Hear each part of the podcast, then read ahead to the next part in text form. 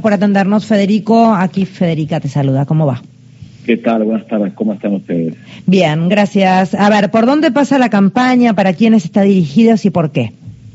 A ver, la campaña eh, que estamos lanzando desde la Secretaría de Derechos Humanos de la Nación tiene como objetivo fortalecer el proceso de juzgamiento de los crímenes de lesa humanidad cometidos por la última dictadura.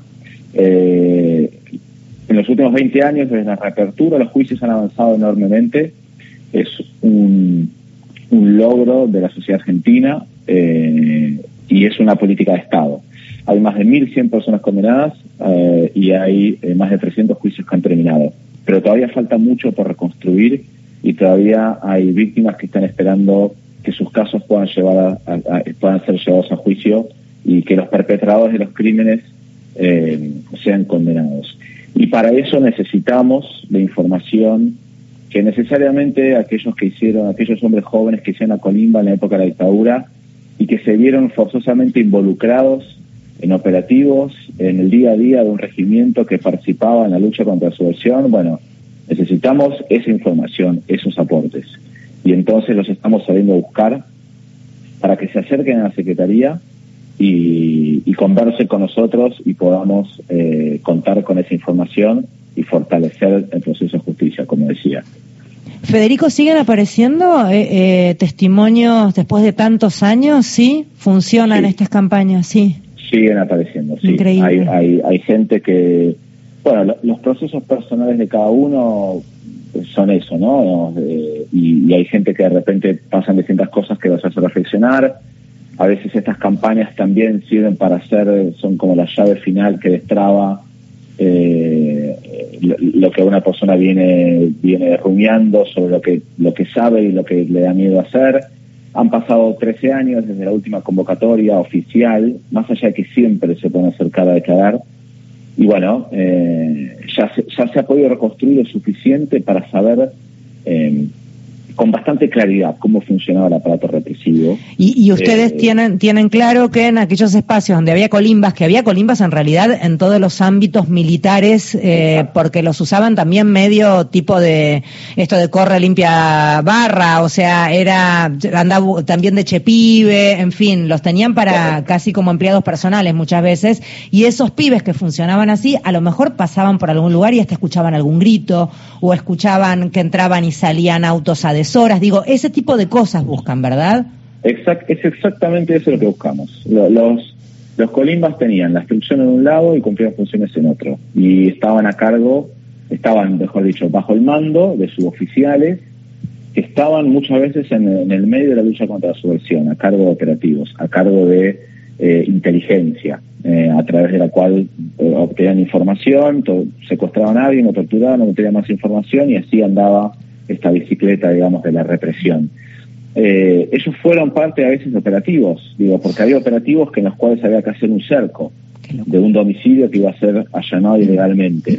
Bueno, si bien eso no, no, no, implica de ninguna manera una responsabilidad penal, eh, sí significa que estuvieron ahí presentes y que por lo menos pueden aportar quién era el, el que estaba a cargo de ese operativo, en qué momento ocurrió ese operativo, eh, cuántas personas vieron que fueron secuestradas o, asesinadas en el momento. Digo, hay, hay mucha información. Esa información es clave y ya, ha pasado, ya hemos contado con testimonios tan importantes. Pero también eh, el estar en un regimiento y, poder haber visto a qué hora entraban y salían vestidos de civil en grupo de tareas. Cosas más chiquitas a lo mejor. Que la con todos pequeños datos que junto con datos de testimonio, junto con los libros históricos, con el legajo de algún, de algún suboficial, nosotros ahí trabajamos reconstruyendo. Eh, entonces son como piezas pequeñas que, que solas parecen poco importantes, pero que en realidad leídas junto con lo otro nos permiten ver de, qué va la foto, digamos, ¿no? Y cómo funcionaba, por ejemplo, esta unidad o este regimiento. Federico Mario, eh, es cierto también que muchos regimientos este, desaparecieron bajo el paso de la dictadura y se, se, maquillaron, pero había tres roles claros ahí, ¿no? Los pibes que fueron víctimas, los pibes que eh, vieron, pudieron ver como testigos, y también aquellos bajo premio que trabajaron en esas patotas conjuntas, ¿no? Que, que bueno, abordaron esa tarea del terrorismo de Estado, ¿no? A ver, acá la cuestión para nosotros es eh, es poder obtener información. Y cada, cada testimonio, cada prueba va a ser analizada eh, en forma seria, trabajada, cotejada junto con otra, este, y a partir de ahí ver de qué manera fortalecer las distintas investigaciones o llegar al caso iniciar alguna nueva, este, si es que tenemos información tan relevante. Y también contar que nuestro objetivo final es que esta prueba, estos testimonios, fortalezcan el proceso de juzgamiento, ¿no? Eh, que permitan reconstruir más y de esta manera poder atribuir responsabilidad penal en el marco del, debido proceso. Pero también es cierto que hay algunas personas que tienen miedo, que tienen dudas y que tienen información, bueno, esas personas pueden elegir que sus datos queden reservados Y, así lo haremos en la Secretaría porque es la forma que, que trabajamos por mandato legal.